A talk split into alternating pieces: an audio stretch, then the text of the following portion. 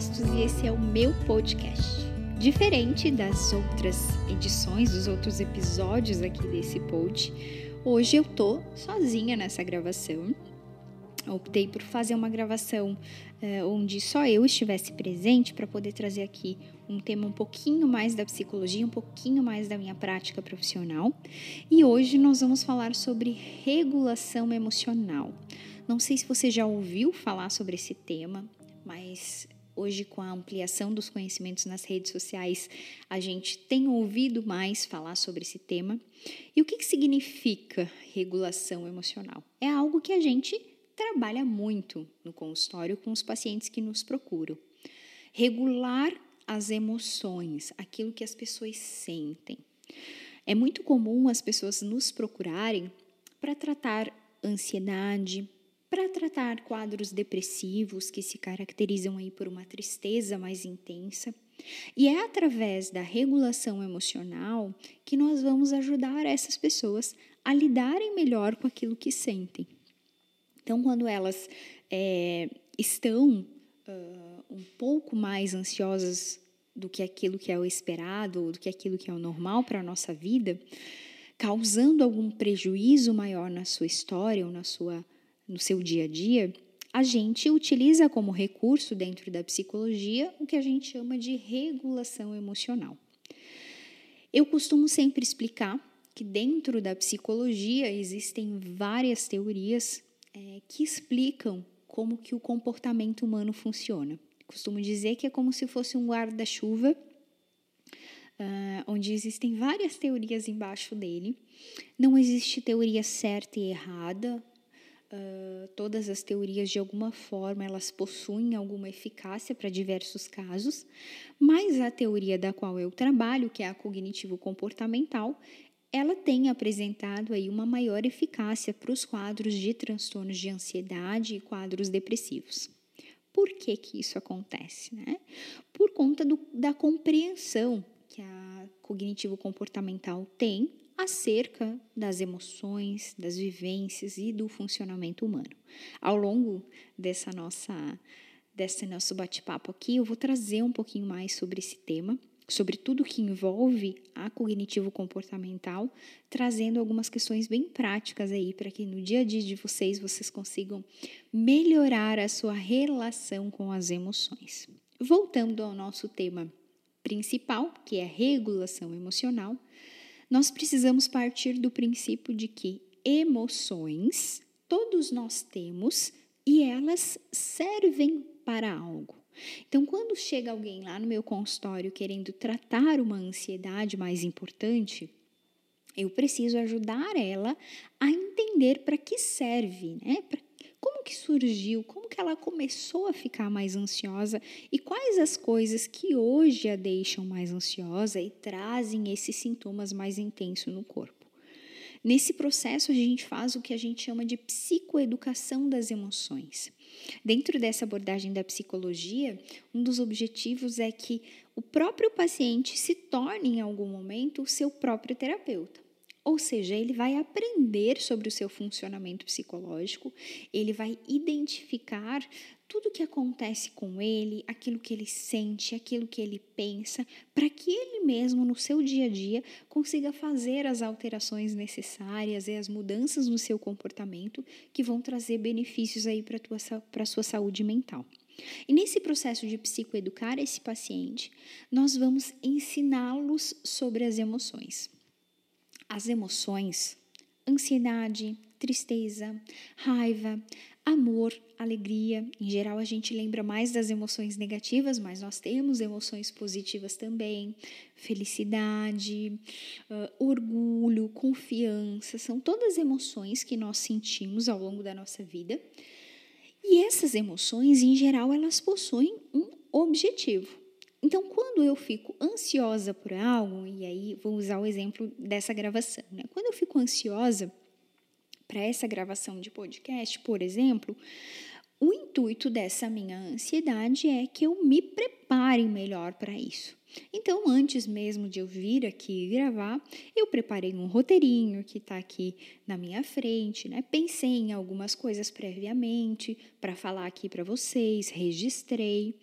Essas coisas tendem a me deixar um pouco mais tranquila e preparada para participar dessa gravação.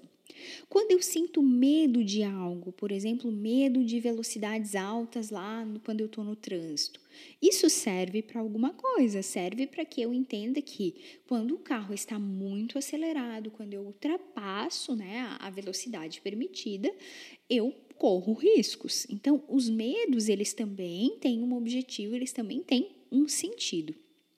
Todas essas emoções, elas têm algum uh, significado na nossa vida. O que, que acontece? Nós muitas vezes queremos não sentir essas coisas.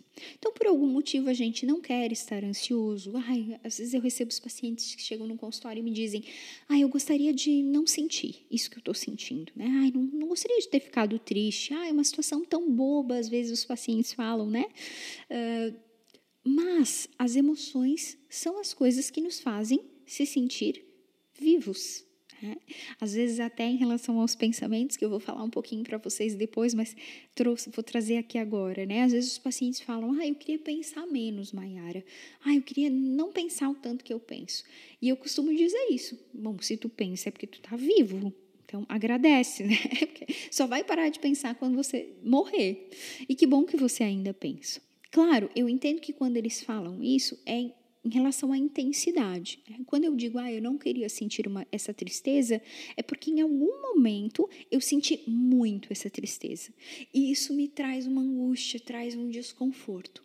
Nós tendemos a não querer sentir, principalmente, as nossas emoções mais desconfortáveis. Nós queremos, de alguma forma, fazer com que elas não estejam ali. E quando os pacientes chegam no consultório para mim, essa é a intenção deles. Me ajuda, me dá uma fórmula mágica para que eu não sinta mais ansiedade.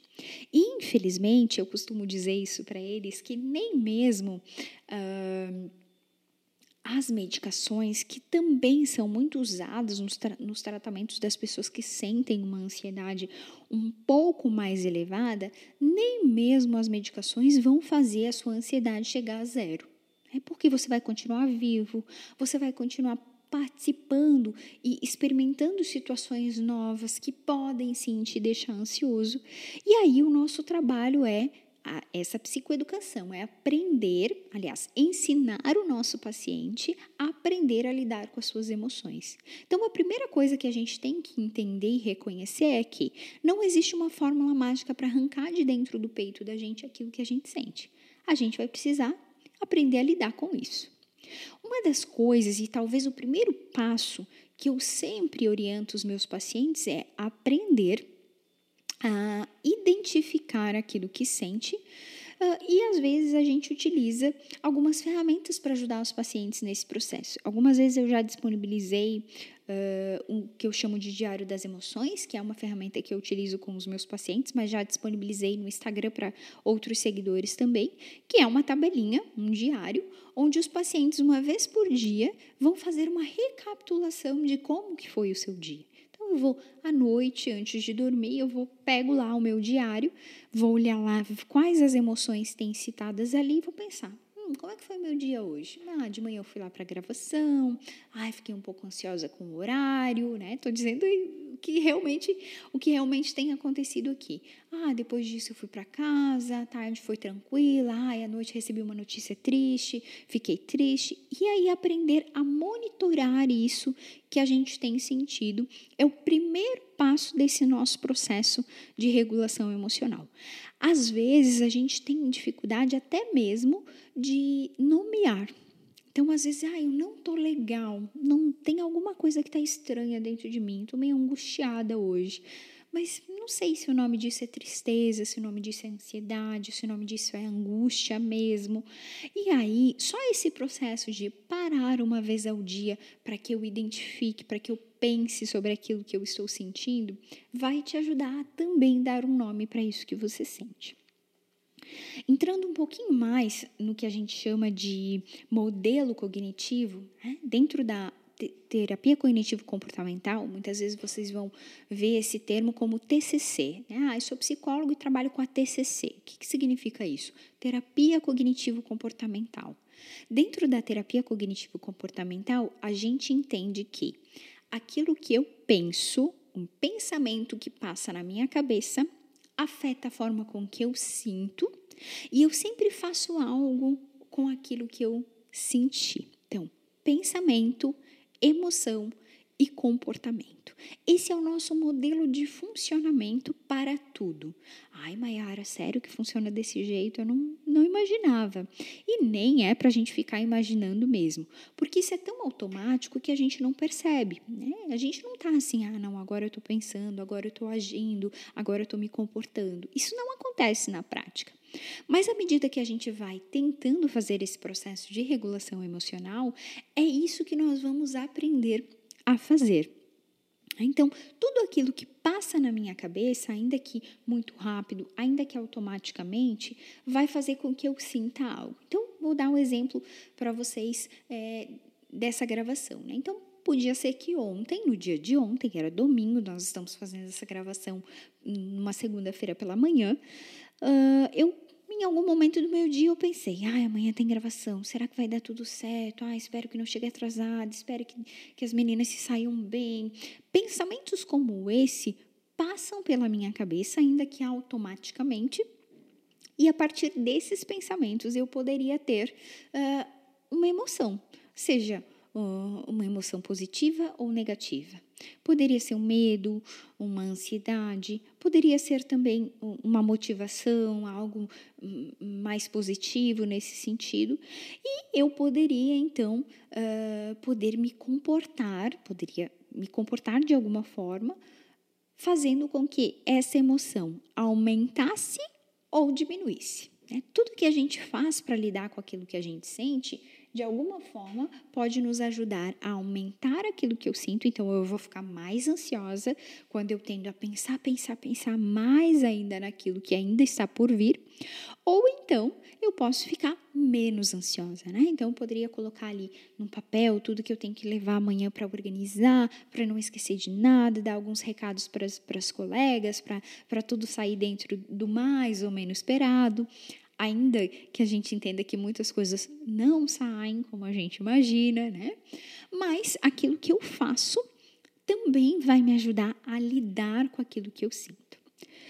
A gente precisa entender que existem algumas especificações acerca do nosso pensamento. Falei um pouquinho para vocês, né, que os, os pacientes eles chegam dizendo assim para a gente, Mayara, eu gostaria de não pensar.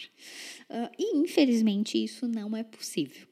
Eh, talvez ao longo do processo de regulação emocional e de terapia a gente consiga ajustar o nosso funcionamento de pensamento, ou seja, a forma com que a gente lida com os nossos pensamentos.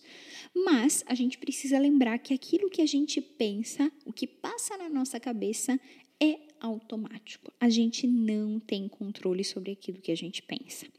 Os estudiosos, eles costumam dizer que uh, a gente não fica mais que oito segundos sem pensar em alguma coisa. Oito segundos. Então, a gente está o tempo inteiro pensando sobre algo, né? sobre os nossos compromissos do dia a dia, sobre as coisas que a gente ainda precisa fazer, sobre algo do passado, e isso a gente não controla. Então, eu não posso me culpar uh, ou me chicotear, como eu costumo dizer, por aquilo que passa na minha cabeça, porque é automático. Eu costumo dar o exemplo de que pensamentos são como uma onda. Eles vêm e eles vão embora. Né? Ou seja, eu posso pensar aqui no meio dessa gravação hum, na minha máquina de lavar roupa que ficou lá cheia de roupas e que eu vou chegar em casa e vou ter que pendurar. Eu posso deixar esse pensamento embora e tá tudo certo. Mas eu posso também é, alimentar esse pensamento e ficar, meu Deus, será que vai dar tempo de pendurar? Ai, tô perdendo esse solzão que tá lá fora.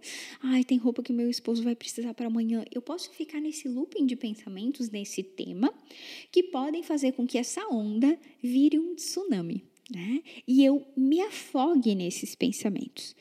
Isso vai fazer com que eu possivelmente potencialize aquilo que eu estou sentindo. Então, se eu já estou ansioso por algo e eu começo a só pensar nisso, eu vou endoidar, como a gente, como a gente diz, né? Eu vou me afogar nessa onda de pensamentos. Por isso que nós não temos controle sobre aquilo que a gente pensa, mas nós podemos, a partir do momento em que nós treinamos esse modelo cognitivo, ou seja, a partir do momento em que eu começo a pensar sobre o que eu estou pensando, e só nós humanos conseguimos fazer isso, só nós humanos de fato conseguimos identificar aquilo que pensamos, a partir dessa identificação, nós conseguimos modificar o foco do nosso pensamento. Claro, eu vou me distrair aqui, não vou pensar, vou focar minha atenção aqui no meu roteiro e não vou pensar mais. Pode ser que daqui alguns minutos eu pense novamente sobre aquilo, porque pensamento é automático. Mas eu preciso lembrar que eu não controlo aquilo que eu penso, mas eu posso fazer algo diferente quando eu perceber que eu estou nesse looping de pensamentos desviar minha atenção, prestar atenção nos sons muitas vezes que estão à minha volta. Só isso fez com que eu tirasse a minha atenção desse tema e colocasse em outro lugar. Uma outra coisa que eu preciso explicar para vocês sobre os pensamentos é que nós possuímos distorções da nossa realidade. Nós chamamos dentro da cognitivo comportamental de erros cognitivos. Nós interpretamos algumas situações de modo errado. A palavra não é bem errado, mas nós podemos ter óculos diferentes que vão fazer com que a gente sinta coisas diferentes também.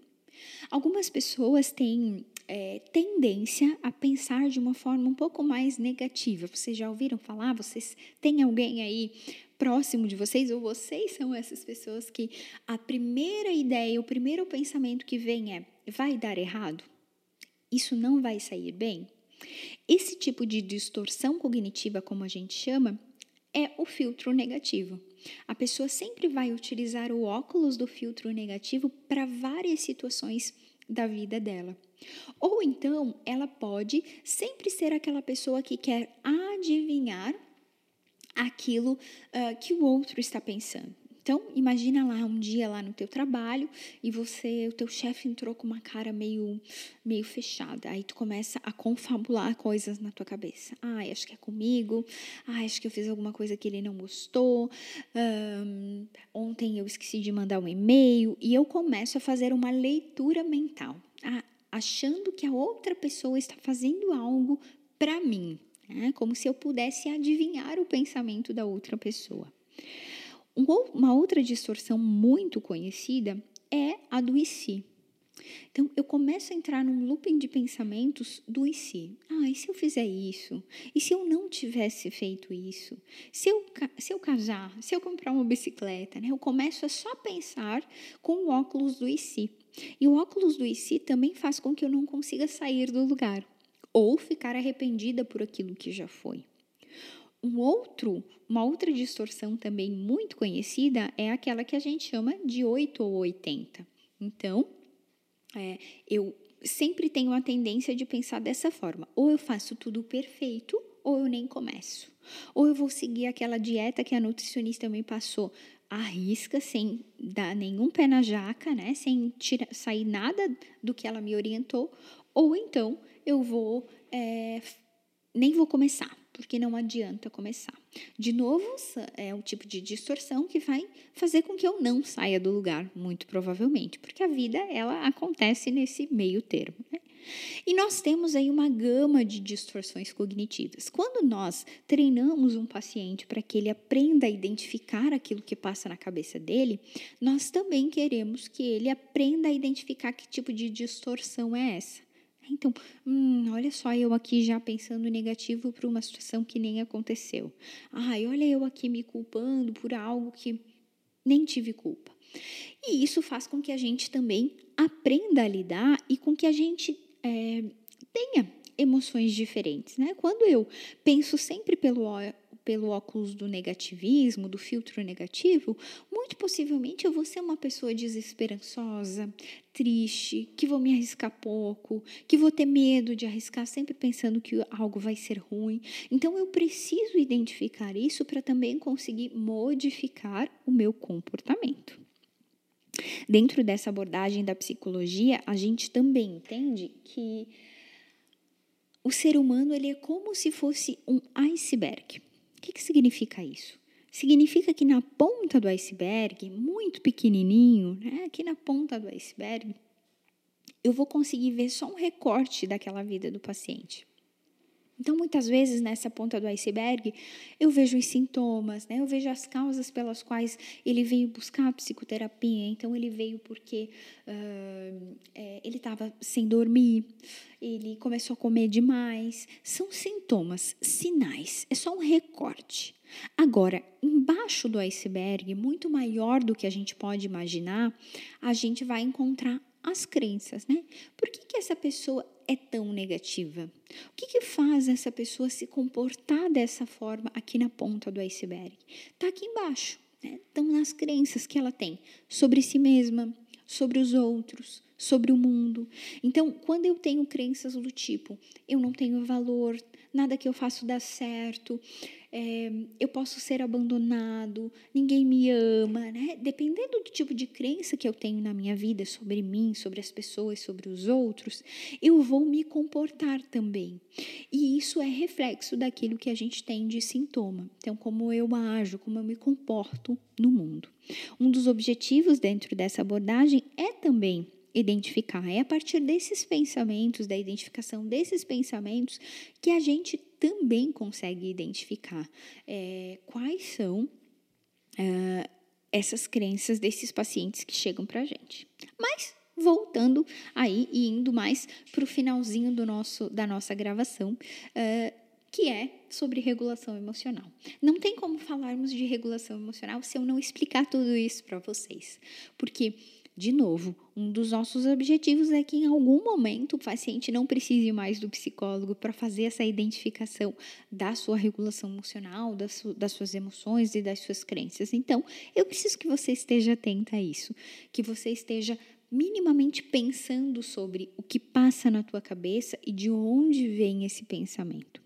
Mas regulação emocional, então, é, primeiro, identificar aquilo que a gente sente, né? Hum, não tô legal hoje. Ai, hoje eu tô estranha. Qual é o nome disso que eu sinto? Então, segunda coisa, nomear. O que, que é isso? O que, que mais faz sentido para mim? Talvez isso seja para você é, mais ansiedade, mais tristeza. Né? Talvez isso tenha um outro nome, diferente do que tem para outras pessoas. E não tem problema também. Mas é importante a gente dar um nome para aquilo que a gente sente. Terceiro, a gente precisa compreender e validar. Então, ah, eu estou um pouco ansiosa porque eu tenho gravação hoje. Isso é muito justificado. Às vezes as pessoas chegam para mim no consultório e falam: ai, Mayara, eu fiquei triste porque, sei lá, perdi um objeto que era algo importante para mim. Olha que bobo. E nunca é bobo, porque o sentimento é meu e o objeto era meu e era significante para mim. Então, se eu fiquei triste com isso, tá tudo certo, né? As emoções, elas não têm certo e errado. Não significa que eu teria que ter sentido menos ou nem sentido por, por perder alguma coisa. Então, eu preciso compreender. É justo eu sentir isso diante dessa situação e validar. Tudo bem, tudo bem eu sentir isso. E por fim, eu preciso aprender a lidar, adotar um comportamento. Lidar é adotar um comportamento que me ajude a lidar com aquilo que eu sinto, né? A diminuir aquilo que eu sinto. Então, se eu estou muito triste com alguma coisa, né? Vou usar um exemplo um pouco maior. Se eu estou triste com a perda de alguém, eu perdi algum familiar, algum ente querido, óbvio que eu vou estar triste. E eu posso, a partir dessa tristeza, chorar, posso escrever uma carta, posso me conectar, posso orar por essa pessoa, posso fazer coisas que me ajudem a lidar com essa tristeza. Agora, diante dessa tristeza, eu posso, por exemplo, não levantar da cama. Eu posso ouvir só músicas de sofrência, como eu, eu, costumo dizer, né? Ouvir só músicas tristes. Aí naquela semana eu começo a ver só filme triste. Isso vai fazer com que eu não diminua a minha tristeza, mas eu aumente essa tristeza. E aí é também uma forma de lidar, eu estou adotando um comportamento a partir daquilo que eu sinto, mas provavelmente isso não é uma forma funcional, isso não vai me ajudar. E às vezes eu até falo assim para os pacientes: tudo bem eu fazer isso um dia, Né? Ai, aquele dia eu estou muito triste, eu vou lá e como uma besteira que eu quero comer. Não é aquela besteira que, que vai também super me prejudicar. Agora, se eu faço isso todos os dias, isso vai virar um padrão de funcionamento. E aí o meu cérebro vai entendendo que essa é a forma com que eu tenho de lidar com as tristezas. E o momento em que eu precisar mudar isso, vai ser um pouquinho mais difícil. Tá, Mayara, que formas eu tenho de lidar com aquilo que eu estou sentindo de uma forma um pouquinho mais funcional? Eu posso fazer exercícios de atenção plena, né? Então, uma atenção plena a gente chama hoje é, de mindfulness, né? Esse é um nome verdadeiro aí.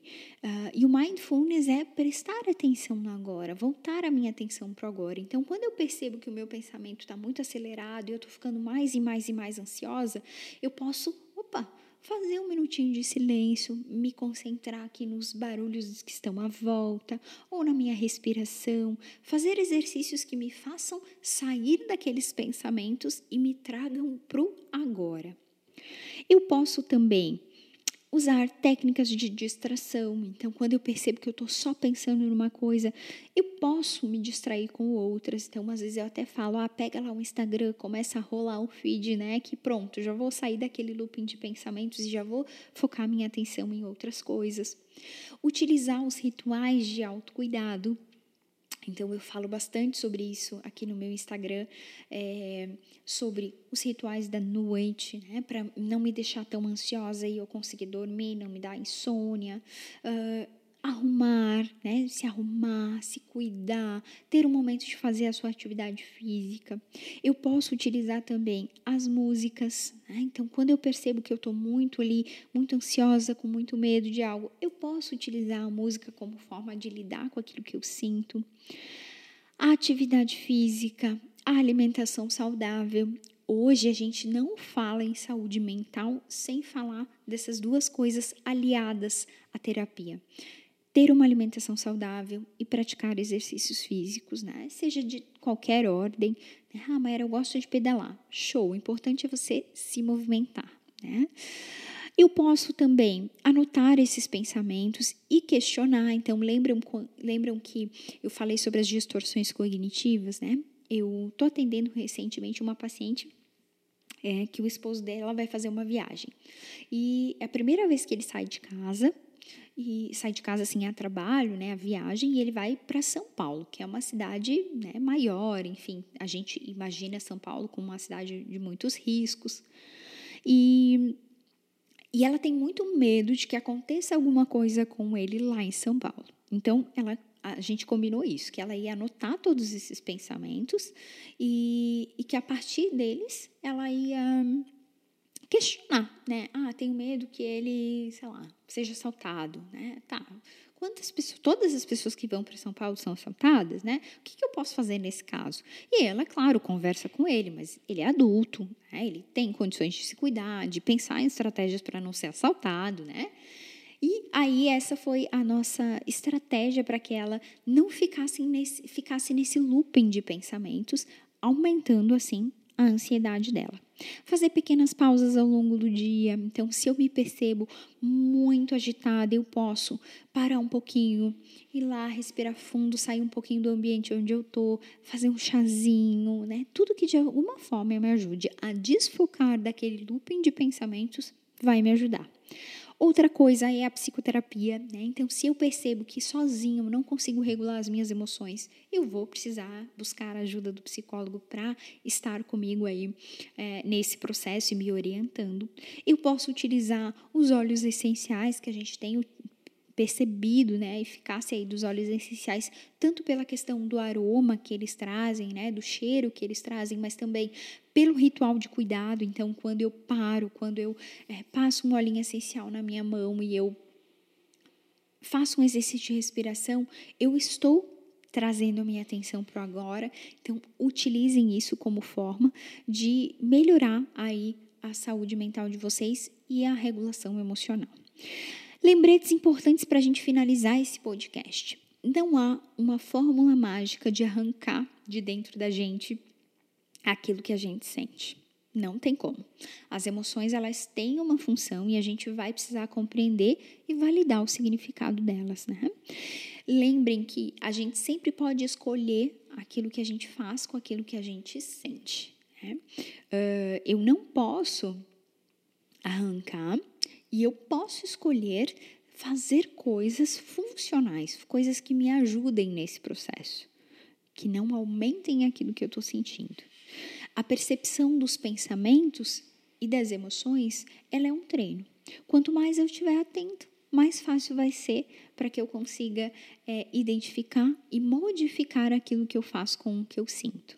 E por fim, quanto mais eu percebo ah, as minhas emoções, mais eu entendo que não é sobre o outro. Muitas vezes os pacientes chegam e falam: Ah, mas as pessoas da minha família não entendem o que eu sinto. E não é elas que precisam entender, é você. Muitas vezes nós mesmos não validamos aquilo que nós sentimos, não entendemos e não sabemos lidar. E aí a gente fica dependendo de outro e não é a função do outro. Então é sobre você e sobre a sua percepção sobre as suas emoções. Meus queridos, era isso. Eu espero que as dicas que eu trouxe aqui ajudem vocês a melhorar a relação de vocês com as emoções e nós nos vemos no nosso próximo episódio. Um beijo!